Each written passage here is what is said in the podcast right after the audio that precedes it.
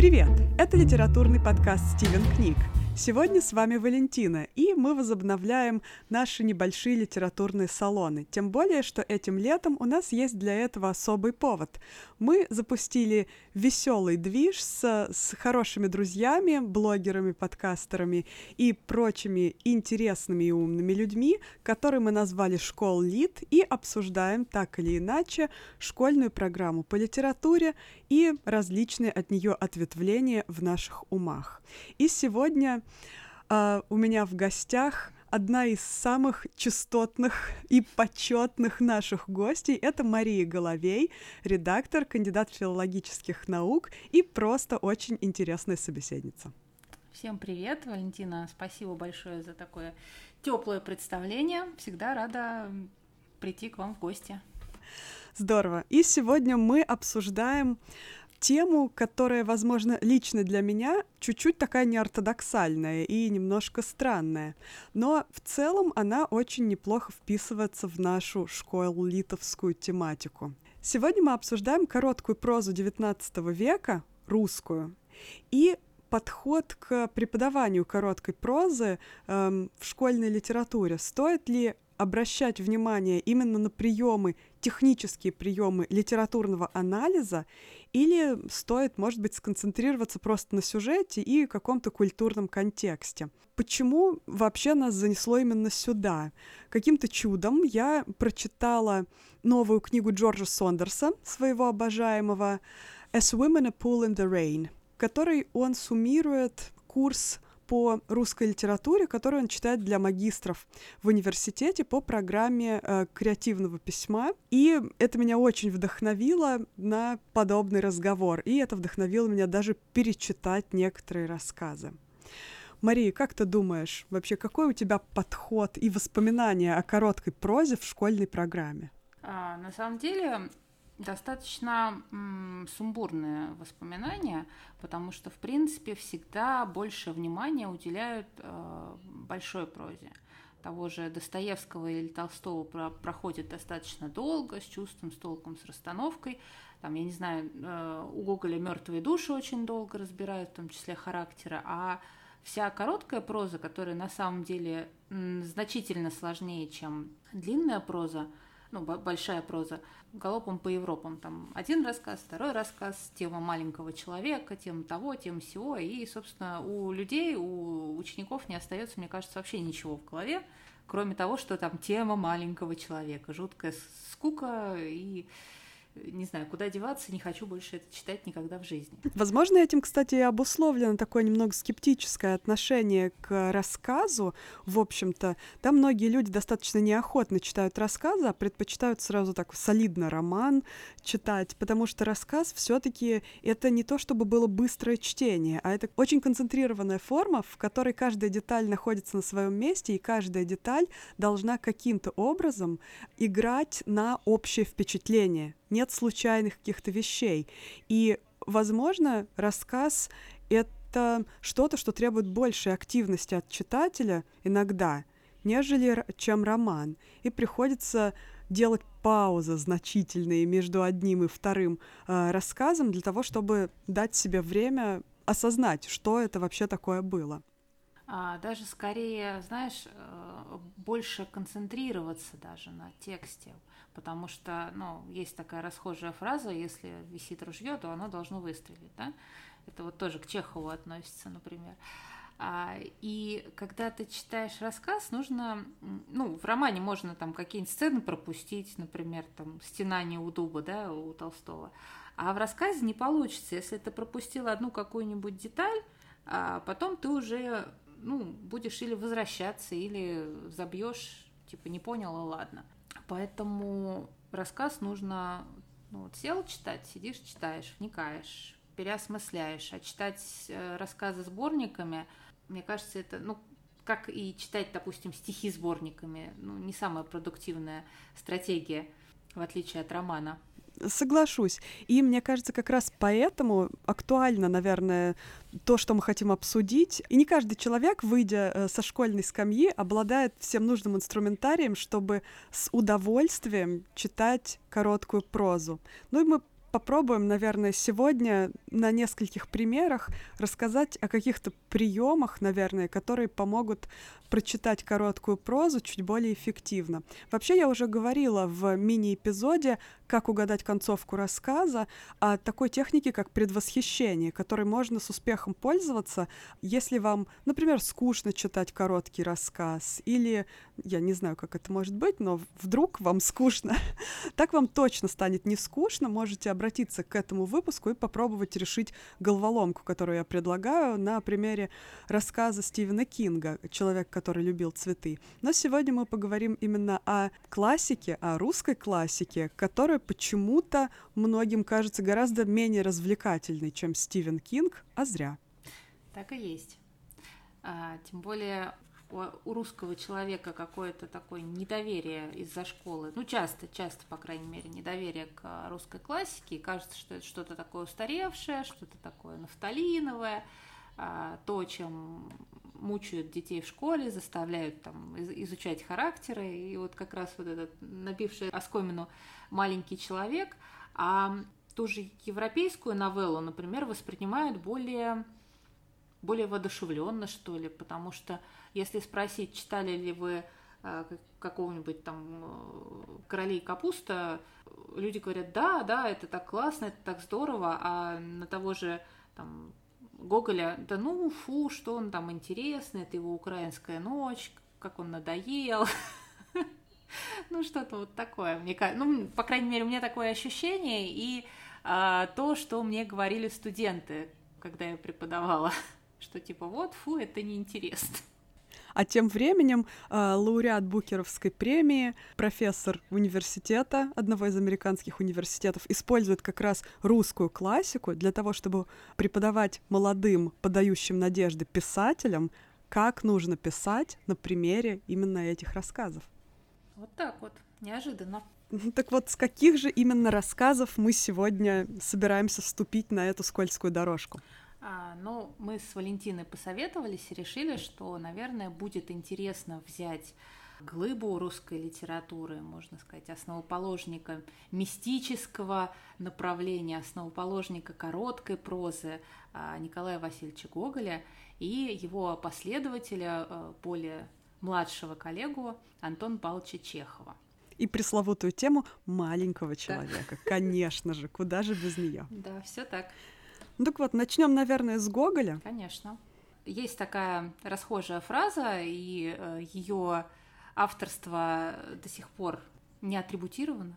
Французский э, литературовед Вагюэ в нескольких статьях писал, что кто-то из русских критиков там говорил, что все мы, все русские писатели вышли из гоголевской шинели. И э, так как он называет, по-моему, 40-е годы XIX века, часто эту фразу приписывают э, Федору Михайловичу Достоевскому. Ну, в принципе, э, вполне может быть. Мне кажется, он вполне мог такое сказать, и учитывая вот эту тему дурацкую маленького человека, и там его же бедные люди. Я, кстати, начала после шинели перечитывать бедных людей, и да, там прям чувствуется Гоголь, хоть и не в мистическом плане, а вот какая-то лексика, какие-то обороты, но это не так важно. И, в принципе, вот гоголевская шинель, она настолько сложная при всей простоте, настолько а, многогранная, что часто как-то ее, ну, не знаю, недооценивают, что ли. И образ Акакия Акакиевича, он теряется на фоне а, других персонажей, того же Гоголя, и потом и Чехова, и Достоевского, и так далее – а, но мне кажется, что вот именно с шинели всегда стоит начинать. И не только там в школе, но и юным филологам. Да, образ Акакия Акакиевича, мне кажется, настолько яркий и незабываемый, что человек, раз услышав это имя отчество, да еще и в сочетании с этой чудеснейшей, нелепейшей фамилией Башмачкин. Фамилия чиновника была Башмачкин. человек уже обречен помнить, мне кажется, Акакия Акакиевича на всю свою жизнь просто. И одно вот это нелепейшее имя отчества, да и то даже эм, как проблема нейминга, с которыми столкнулись родители этого героя, они уже сразу очерчивают судьбу этого персонажа, в которой все шло вот именно так, как шел выбор его имени нелепейшего. Угу. Трифили, Дула и Варахаси. Да, вот, вот это наказание, проговорила старуха. Какие, какие все имена. Я, правда, никогда и не слыхала таких, да, как, когда пытались как-то назвать младенца. Но при этом меня знаешь, что поражает в Гоголе? Казалось бы, да, такая вот ирония, даже сарказм в описании персонажа, но при этом он не позволяет думать о том, что у героя нет э, собственного достоинства. Он достаточно такой, ну, аккуратно, так, ну, я бы сказала, даже с любовью описывает э, ситуацию, когда Акакий Акакиевич копит на новую шинель, да, ну, то есть э, человеческое достоинство и понятие, что это человек, хоть он и маленький, хоть он и нелепый, все равно это человек, оно у Гоголя есть. Да, совершенно согласна. И мне кажется, это создается как раз за счет аккумуляции. Ведь образ этот э, совершенно нелепый и жалкий по большей части именно жалкий. При этом за счет нагромождения этих деталей, этих подробностей, того, насколько жалок этот персонаж, например, как у Бога выглядело его старое пальто, которое все называли капотом, uh-huh. и он все время был то у Гоголя еще такая точность, скрупулезность в деталях, то к нему пристанет какая-нибудь ниточка. Uh-huh не нитка, не мусора кусок, а ниточка. а ниточка какая-нибудь пристанет. А то и даже на шляпу ему упадут очистки, выльются помои, и в конце вообще... Целая шапка угля, по-моему, да, с, с крыши там. Да, да, да, у, у угля, а потом еще он в известь да. какую-то впечатался плечом. То есть там уже дьявол и бог, что-то черное и белое, он мучимый противоречиями этими мусорными постоянно да. находится. И вот даже где-то под всем этим слоем от ниточки до полной шапки угля э, находится этот живой человек, у которого есть своя какая-то странная в жизни цель. И он видится таким маленьким и убогим, возможно, даже еще и не из-за собственной убогости, не из-за собственной ничтожности. Мы видим внешние условия, которые его до этого состояния, по сути, довели, которые его запихнули вот в это вот странное существование. Да, но знаешь еще, что говорит в пользу человеческого достоинства и того, что Акакий Акакиевич все-таки не настолько ничтожный, что ли, и действительно не настолько маленький, а описание того, как он работал. Там он брал и тут же пристраивался писать ее. Молодые чиновники подсмеивались и острились над ним во, все, э, во сколько хватало канцелярского остроумия, рассказывали там трета-ты, а он, тем не менее, с головой уходил в эту работу, а, в свою каллиграфию и всегда все делал на совесть. Там, не дай бог, где-то какая-то ошибочка закрадется, он будет переписывать все набело заново. И вот такая скрупулезность при маленьком доходе, при жалкой вот этой жизни, при отсутствии каких-то радостей, может быть, она восхищает. Ну, по крайней мере, меня. И мне всегда вот, вот это вот описание того, как он работает, меня всегда восхищало. Человек находится там за чертой бедности, его все высмеивают, над ним там э, последний дворник насмехается, а он продолжает выполнять свою работу, пусть там не очень значительную, не очень важную, но при этом выполнять ее качественно. Да, при этом он даже ведь берет с собой uh-huh, домой что-то переписывать, uh-huh. занимается этим после своего скудного ужина при свече и пытается, когда он пытается экономить, он ведь не отказывается от того, чтобы делать uh-huh. эту работу, он просто пытается ее делать при свече хозяйки да. квартиры. То есть он экономит на, не экономит на работе, он экономит на себе максимально. Но при этом как четко Гоголь улавливает сущность этой работы. Ведь Акакий Акакиевич наслаждается каким-нибудь неожиданным оборотом, каким-нибудь адресом, который он еще никогда не видел. То есть он э, умиляется и упивается формой. А когда его попросили составить какой-то совершенно пустяковый документ на основе Э, другого документа, который подали ему. Это оказалось практически неподъемная для него задача. И это вот человек, который действительно замкнулся в своей функции. Он отдался ей полностью, безоговорочно, без остатка, э, с самозабвением, как будто это было действительно дело жизни, призвание. И отказывался, скажем, глупо выйти из зоны комфорта. Ну, практически так, да.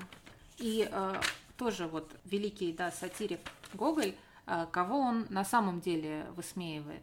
Самого ли Акакия Акакиевича или всех этих его коллег, чиновников, которые зовут его, а, увидев новый, новую шинель, да, зовут его на, как, на какие-то именины, на, как, на какой-то праздник, там как-то с ним общаются и даже особо не подшучивают. Ну, то есть... Недолго, недолго правда. Да, недолго. Не подшучивают. Недолго. А, был там один какой-то персонаж, один из его коллег, который все-таки внял вот этому его крику души. Зачем же вы надо мной так издеваетесь? Что же вы меня, мол, uh-huh. в покое не оставите? Как-то э, воскликнул несчастный Акакий. И только одного это проняло молодого человека. Uh-huh. Эм, и дошло ему это как-то запало в душу.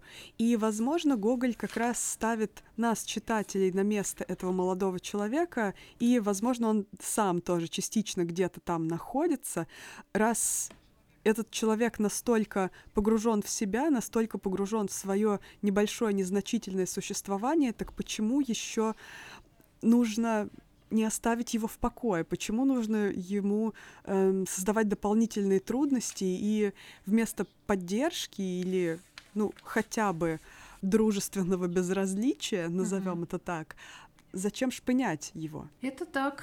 У Гоголя часто появляются такие безымянные персонажи, которые, которых можно назвать там, совестью, наверное, да? потому что они а, не успели так очерстветь и заплыть какой-то, не знаю, гордыней или... Ну, я, я не знаю, как назвать этих чиновников, чтобы не ругаться.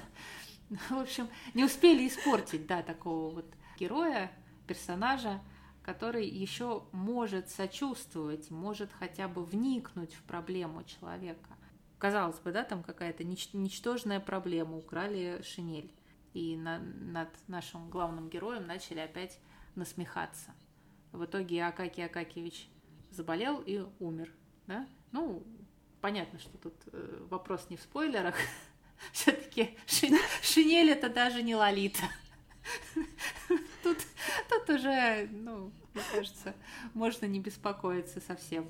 Пожалуй. Ну вот как раз мне кажется, здесь нам нужно достать свой, свое оружие, литературного анализа и поговорить о каких-то типичных приемах, которые можно найти именно в композиции рассказа и в композиции рассказа типичного для Гоголя, для того, чтобы уже дальнейшие прозу, ну, того же Гоголя, например, да, короткую, можно было читать с более широко открытыми глазами.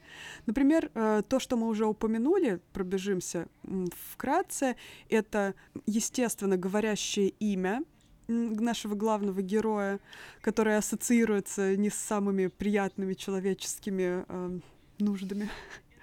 Это, естественно, аккумуляция, то есть аккумуляция деталей, когда автор показывает, насколько жалок и насколько э, беспомощен и ограничен наш герой. Но в то же время он дает нам контрастирующего персонажа, который понимает, э, которому стыдно за окружающих, которые шпыняют и постоянно придираются к этому безобидному, по сути, человеку. Что еще у нас тут есть? У нас тут есть еще и, э, ну, такие архетипические персонажи. Тот же Петрович, да, который сидит э, в жуткой коморке, надо пройти там через какую-то прогнившую лестницу, да, и подняться через кухню и попасть к этому портному. И который, естественно, увидев э, старый капот Акаки Акакиевича, говорит, чинить больше не буду, перевод денег и времени, давай шить новое, да, ну вот дает а, новую цель в жизни главному герою Акаки Акакевичу. То есть такой вот, скажем, оракул.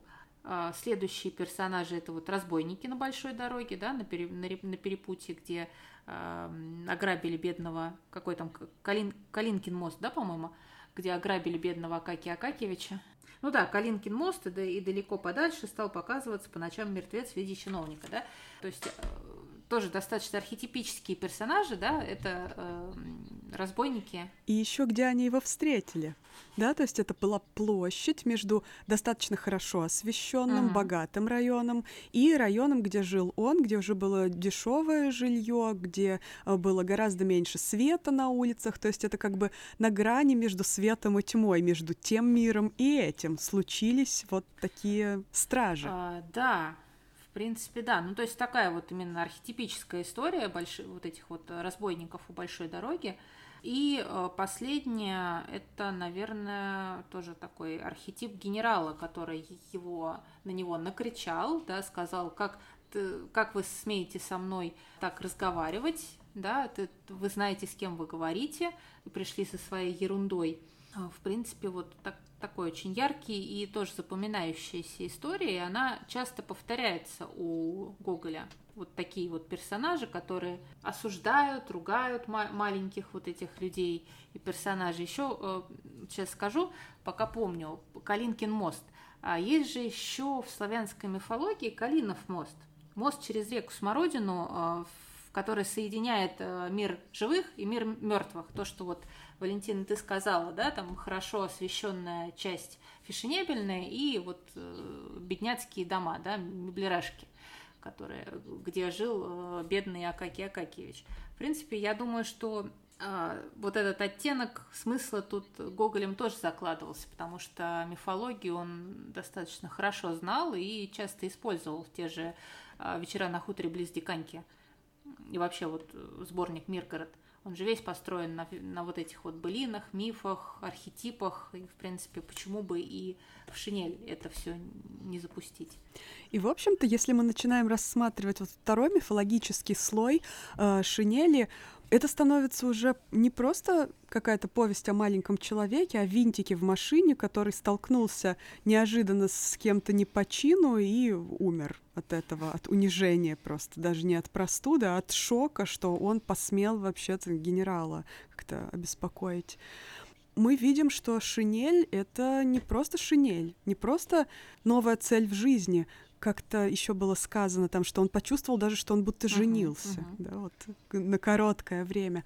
А это становится уже, наверное, каким-то волшебным артефактом, в, вроде Гарри Поттеровской мантии-невидимки или, может быть, чего-то такого, который, будучи уже сорван с героя, делает героя очень уязвимым. Uh-huh.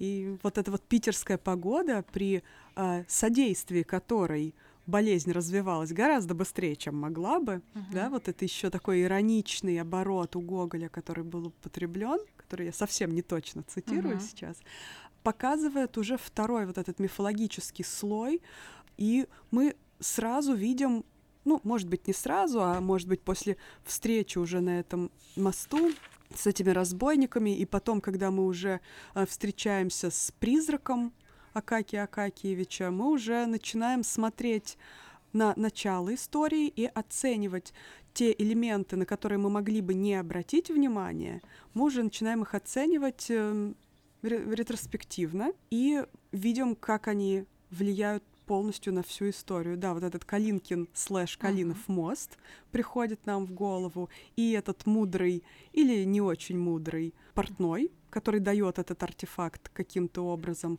Этот генерал, тот самый главный босс, которого надо было пройти, но не удалось главному герою в его квесте, фактически вот этом мифологическом квесте. И то, как он, э, не пройдя первую, первый кордон uh-huh. на пути к загробному миру, uh-huh. да, к себе домой, вот этих разбойников, проходит все-таки самый главный и в виде совести возвращается к этому генералу и дает ему все-таки возможно, только тогда он перестает уже являться вот всем непосредственным участником этого процесса, тогда, когда генерал действительно вспоминает о нем и думает, насколько э, бесчеловечно, глупо, формалистски и очень жестоко он поступил. Да, и вот здесь вот э, всем, в принципе, стоит дать в руки волшебную сказку Проппа. Как раз э, то, что вот ты сейчас перечислила, это элементы волшебной сказки. Соответственно, ну, универсальная такая вещь, она и для фэнтези, и часто она встречается и в большой прозе, и вот в рассказе, как у нас здесь мы с тобой выяснили. Да, и вот это вот лекало можно, в общем-то, прикладывать практически к любому рассказу Гоголя э, в той или иной мере. Но все время у него можно вытащить вот этот вот uh-huh. слой. А я еще вытащила для себя еще один слой, на самом деле, это э, наша современная реальность. Ведь как похож, например, тот же портной, вообще не пойми, какой зачуханный какой-то дядька, э, совершенно без, э, скажем так, э, своего бренда, который берет какие-то супер дешевые деньги э, за свои за свое рукоделие и набивающий себе цену uh-huh. при этом не неумеренно. Uh-huh. Как он похож на многих нынешних умельцев, которые пытаются продать свое сомнительное мастерство подороже и потрясают перед всеми каким-то мифическим авторитетом. Да и каждого персонажа можно очень легко перекладывать на нашу реальность, даже вот эту реальность уже там с гаджетами, с технологиями, со всеми нашими супермодными там новыми очень веяниями. По сути, она осталась такой же. Вот это очень интересная тема, и я хочу пару слов сказать об этом. Во-первых, это маркер великой литературы. Даже несмотря на какие-то устаревшие реалии, ты все равно это можешь ну, как-то примерить к себе, примерить к своей реальности. А теперь второе интересное, вторая интересная вещь. Часто сейчас стали осовременивать классику, да, и перемещать персонажей, там, допустим, гордости и предубеждения в современную среду. Привет, э, Бриджит Джонс. Многие ругаются на это и говорят, фу, как так можно. Но э, что я хочу сказать?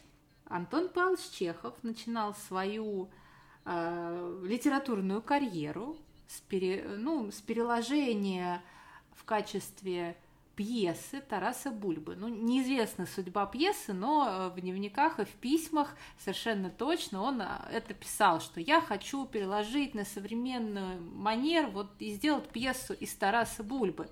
Потом тем же самым занимался Михаил Афанасьевич Булгаков. А, ну, его, его переложение мертвых душ осталось, и оно шло на сцене, и, собственно, тоже в современных реалиях, не в декорациях XIX века.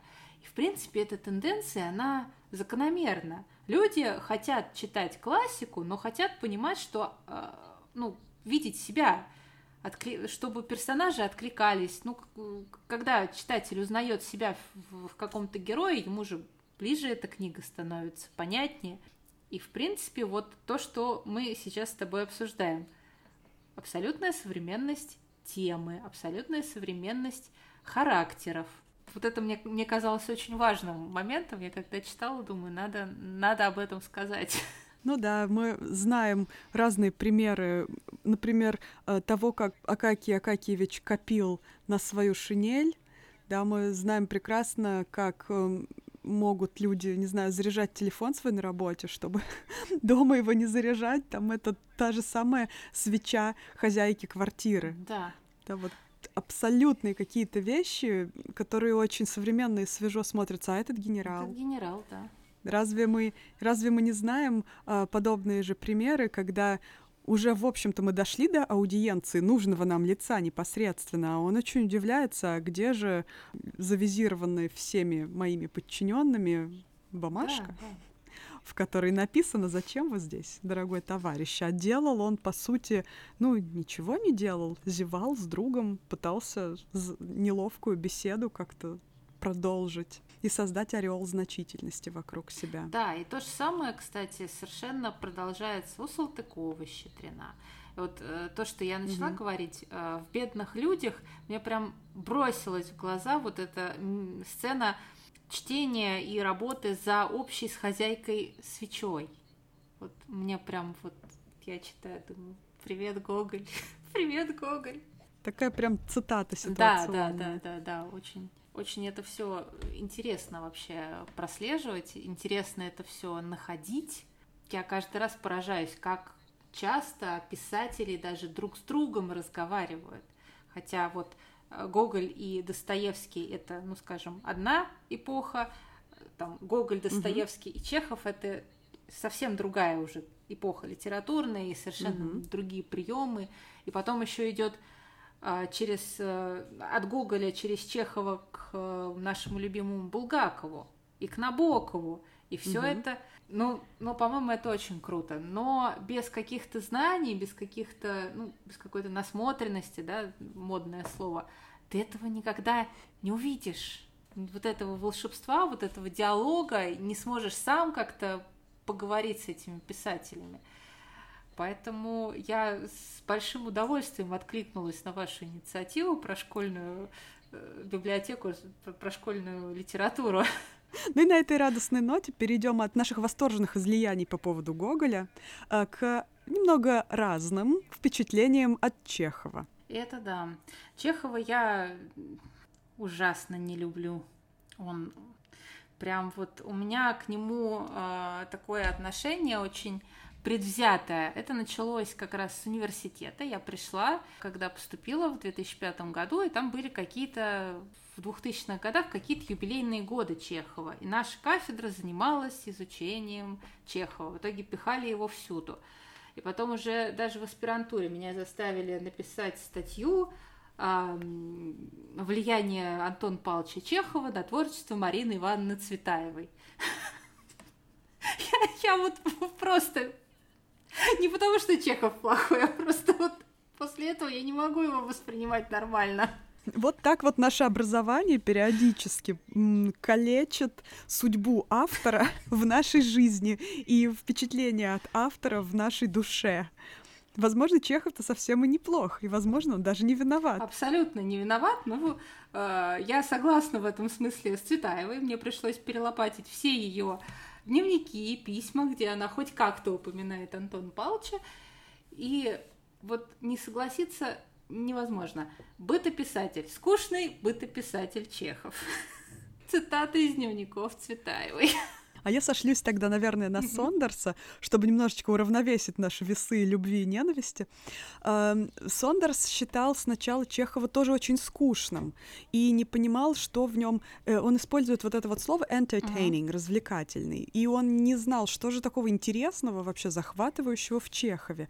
Но как раз его университетский преподаватель читал как-то, он был вообще у них потрясающий преподаватель и писатель, и он читал для них рассказы Чехова. Естественно, это было все в переводе, так как э, по-русски Сондерс не говорит, и именно чтение этих рассказов вслух дало ему в какой-то момент увидеть вот это восхитительное качество entertaining, которое есть все-таки в Чехове. Он увидел, как Чехов работает с деталями, как Чехов создает из э, небольших каких-то штрихов образ героев, и этим героям мы уже хотим или не хотим того, начинаем сопереживать. А как только мы начинаем им сопереживать, даже если они нам не нравятся, они все равно нам становятся небезразличны, и мы уже будем дочитывать э, рассказ до конца в любом случае, вне зависимости от того, какие чувства он в нас вызвал. Потому что Чехов с присущим ему мастерством убивает безразличие с первых же строк, с первого же абзаца. Это у Чехова, конечно, не отнять, но, скажем так, все-таки э, основа нелюбви у меня не только такая формальная. Если ты замечала, Чехов лишает своих героев, на которыми он, ну, смеется, да, а, лишает человеческого достоинства. Тот же бедный Беликов, как он его описывает? Он же ему не дает ни единого шанса. А здесь небольшой вопрос. Ведь Беликова описывает не автор. Мы видим Беликова через э, призму восприятия другого персонажа, его коллеги-учителя. И здесь тоже важно — как именно сначала он описывает самого этого учителя. И тогда у нас уже такая немножечко двойная перспектива получается, и мы должны понимать, сквозь чей взгляд мы его видим. Возможно, угу. поэтому такое ощущение создается. Может быть, но правда вот эта форма разговор, э, разговор двух приятелей, она достаточно традиционна для русской литературы. Вспомнить там записки охотника Тургенева, угу. да? Это вот, ну, такая традиционная форма, и здесь еще говорить о ненадежном рассказчике нашем любимом, мне кажется, нельзя.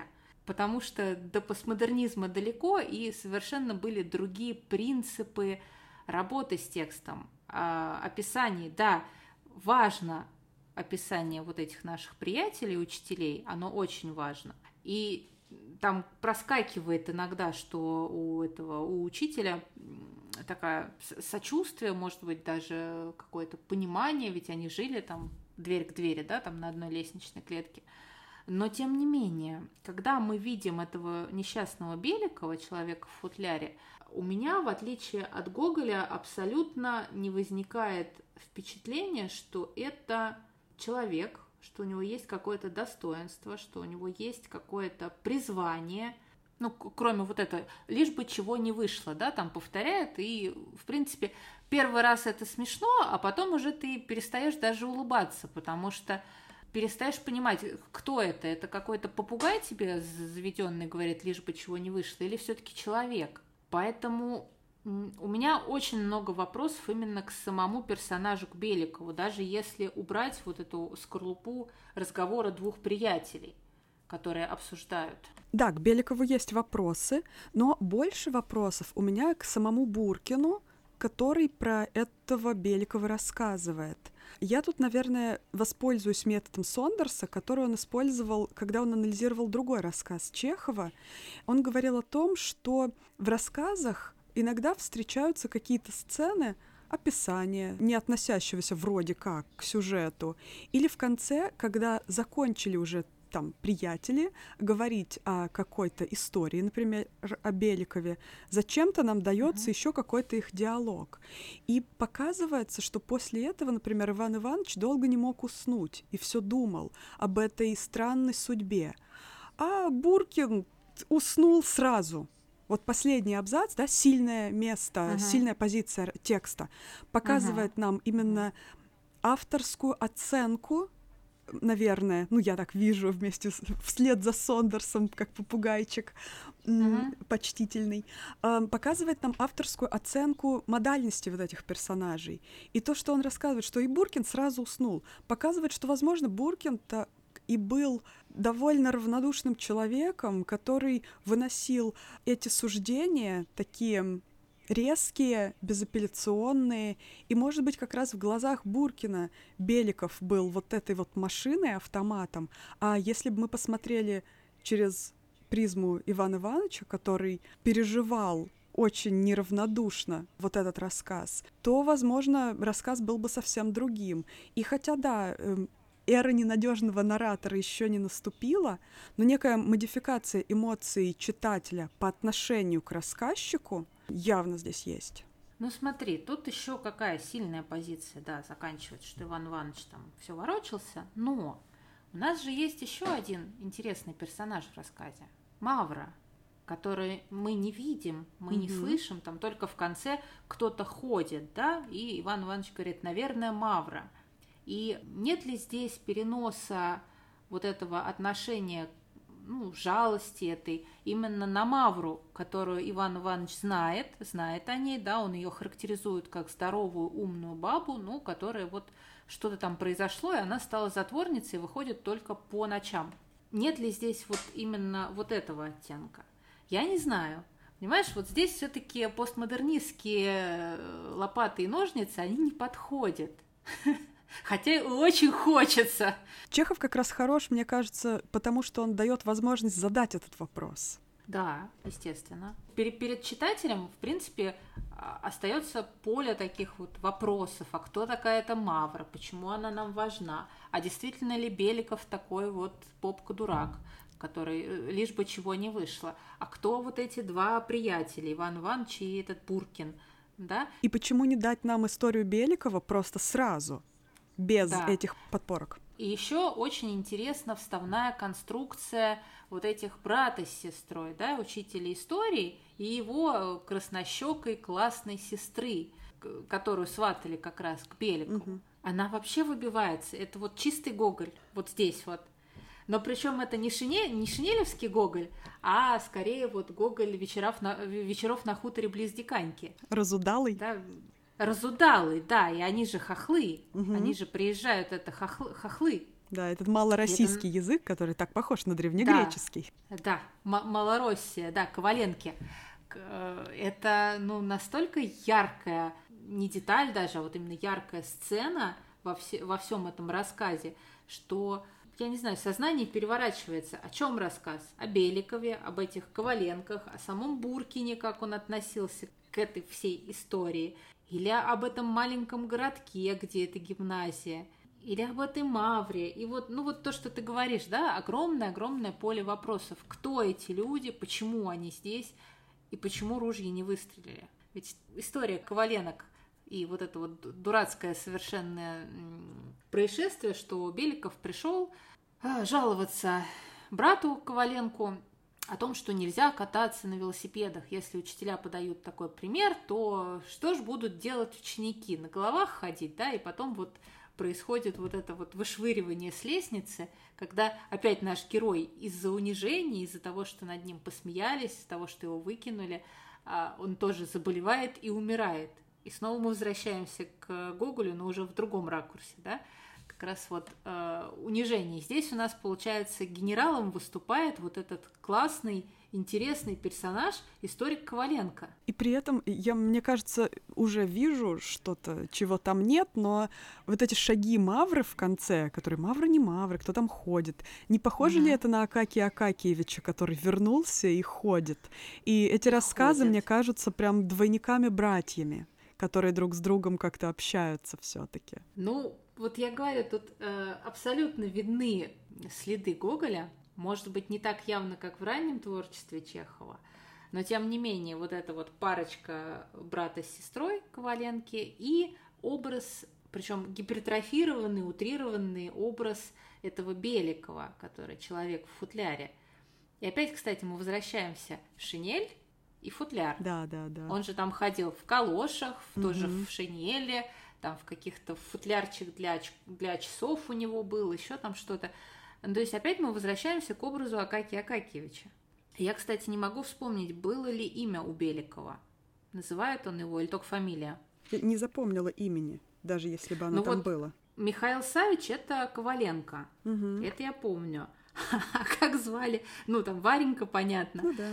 А как звали Беликова, я не могу вспомнить. Хотя я же читала вот... Я тоже. Буквально вот вчера перечитывала. И я не могу вспомнить, есть ли у него имя. Но, э, зная Чехова, у персонажа может и не быть имени. Да. Он может быть просто Беликов, просто человек в футляре, учитель древнегреческого. И у нас э, наш портной здесь, опять же, он сливается в одном лице с, с Коваленкой потому что он приносит артефакт, ну, привозит свою сестру, и, соответственно, он же унижает, и он же доводит человека до смерти. Да, здесь получается тот образ шинели, что Акаки как будто бы женился, да, переносится да. именно в... реализуется метафора. Реализуется метафора, и получается, что сюжет становится более компактным, более ну, быстрым, можно так сказать. Ну и по объему и, даже меньше просто. Да, и то есть, в принципе, по тем же лекалам сделанный рассказ, но с другим посылом и немножко в другой технике. Потому что вот как раз портной, кто дает артефакты, тот, кто там злобный доводит человека до, до смерти, да, оскорбляет, унижает, он сливается в одном лице этого э, Коваленки, Коваленки, да. И вот здесь э, разница, здесь уже сразу между Гоголем и Чеховым прослеживается очень явная, потому что у Гоголя все в каком-то тумане. Это вот uh-huh. туманный Питер, его собственный Альбион какой-то туманный, uh-huh. да, получается. Э, мы не знаем конкретно, в каком районе он жил, но явно не в том районе, в котором жили его какие-то сослуживцы более высокопоставленные, потому что там было меньше фонарей. И мы не будем говорить, какой конкретно чиновник, потому что вдруг какой-нибудь чиновник обидится и заставит снять а, театральную а, афишу Сережа очень тупой. Да, вот что-то такое примерно вдруг произойдет, а Гоголь не хочет попадать в такую же передрягу, как и театральные служители. То есть это все время подернуто какой-то дымкой. И потом он еще периодически говорит, ну мы не помним вообще, что там было, и даже рассказчик этой истории чего-то нам не договаривает и не хочет вообще об этом распространяться. У Чехова же, наоборот, все настолько конкретно. Это имя, отчество у каждого героя, кроме главного почему-то. Это кто откуда родом и где что находится. То есть мы очень сильно закреплены а, в месте времени, вот в этом сеттинге. И разница вот этого метода, да, где-то мы подвешены uh-huh. вот в этом мареве туманном, а где-то мы твердо стоим ногами на земле. Но тем не менее мы видим, что и там, и там это примерно одна и та же история. Так и есть. Но это как раз э, к вопросу о достаточно мощной русской литературной традиции то, от чего, в принципе, никто даже и до сих не пор застрахован. не застрахован и не может отделаться. Вспомним э, товарища Сорокина. Это абсолютно литературная традиция. Это абсолютно угу. переосмысление XIX века, даже не XX, а именно XIX века. И это очень интересно. Хотя, ну, ты знаешь, да, что Сорокина я не люблю, но при этом я восхищаюсь тем, как он делает свои, свою прозу. Да, у Сорокина я читала только один роман, но, пожалуй, это поразительная проза, действительно. И даже не любя, э, даже поражаясь в отрицательном ключе тому, о чем он пишет, и даже иногда тому, как он пишет об этом, нельзя оставаться равнодушным именно в том плане, что это мощно. Угу. Это очень мощно, и это очень сильно пробирает. Да, так и есть. Ну и подводя итог нашей интересной беседе, наверное, обобщим тот пресловутый образ маленького человека. Настолько ли человек маленький и настолько ли образ однороден у Гоголя и Чех? Конечно, нет. Но само по себе явление, естественно, есть. Вот эти маленькие, загнанные э, в безвыходность, иногда нищетой, да, там какими-то обстоятельствами люди.